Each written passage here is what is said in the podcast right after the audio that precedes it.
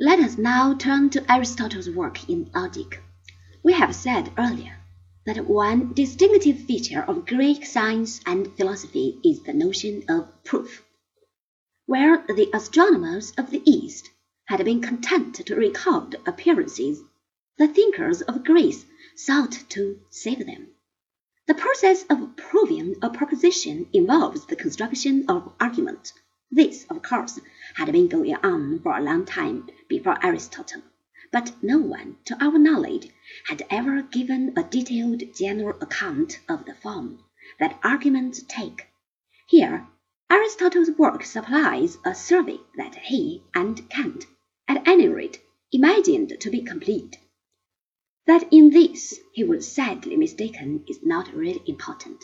The vital step was to have seen the possibility of giving a general account of formal logic.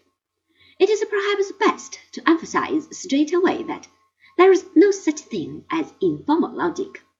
What is meant is the general form of argument, a study which belongs to the field of logic. The Aristotelian logic depends on a number of assumptions that are connected with his metaphysics. First of all, it is taken for granted that all propositions are of the subject-predicate type. Many propositions in ordinary speech are of this type, and this is one of the sources of the metaphysics of substance and quality.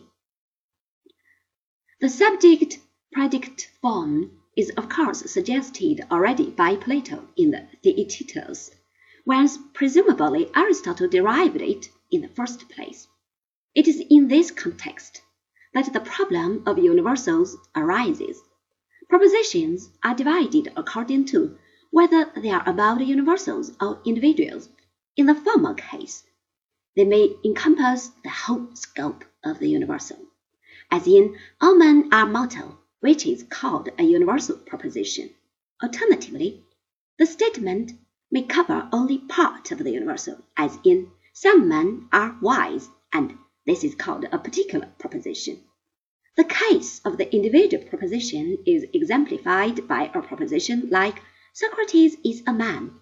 When we come to combining propositions in an argument, the individual must be treated as a universal proposition. Propositions are affirmative or negative according to whether something is asserted or denied of a subject.